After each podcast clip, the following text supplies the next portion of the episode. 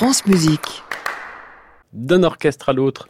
Voici Thierry Lériteau, bonjour. Bonjour Jean-Baptiste. Votre chronique initiative consacrée aujourd'hui à un autre orchestre, vous nous emmenez en Ile-de-France. Exactement. Alors que vient de s'achever à Erevan le 17e sommet de la francophonie, Jean-Baptiste, eh bien moi j'ai décidé de vous emmener ce matin dans la petite Arménie. Pas besoin de passer de frontières, euh, si ce n'est celle du périph. La petite Arménie, c'est ainsi que l'on surnomme la commune d'Alfortville, dans le Val-de-Marne, en raison de l'importante communauté arménienne qui y réside.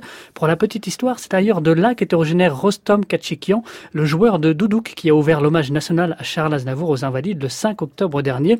Ce n'est toutefois ni d'Aznavour, ni de musique arménienne dont je vais vous parler ce matin, mais de musique de film, car Alfortville, c'est aussi la maison de Londif, l'Orchestre national d'Île-de-France, et ce dernier inaugure mercredi prochain le 17 octobre, un tout nouveau studio d'enregistrement. Cet outil ultra performant, dont la plus grande des deux salles pourra accueillir jusqu'à 300 musiciens et choristes, a été entièrement financé par la région Île-de-France, coût de l'opération 1,72 millions d'euros. Vous nous parlez de musique de film, en quoi euh, cela concerne-t-il le cinéma? Eh bien parce que ce studio s'adressera aux professionnels de la musique, évidemment, mais aussi et surtout à ceux du 7e art. Londif aimerait que ce nouveau lieu high-tech devienne en quelque sorte le cheval de Troie des orchestres français pour reconquérir le milieu du cinéma, inciter producteurs, réalisateurs et compositeurs à venir enregistrer leurs bandes originales ici plutôt qu'à l'étranger. Pour la partie technique, ces concepteurs ont d'ailleurs bénéficié des conseils des experts du studio Davou, mythique adresse du nord de Paris où ont été enregistrées de nombreuses musiques de films, dont celle des Demoiselles de Rochefort, pour ne citer que celle-là.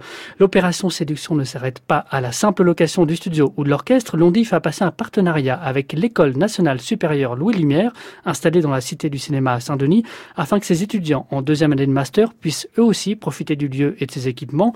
Plusieurs sessions par groupe de quatre étudiants sont prévues chaque année, encadrées par Mireille Faure, prof à Louis Lumière et ingénieur conseil au studio.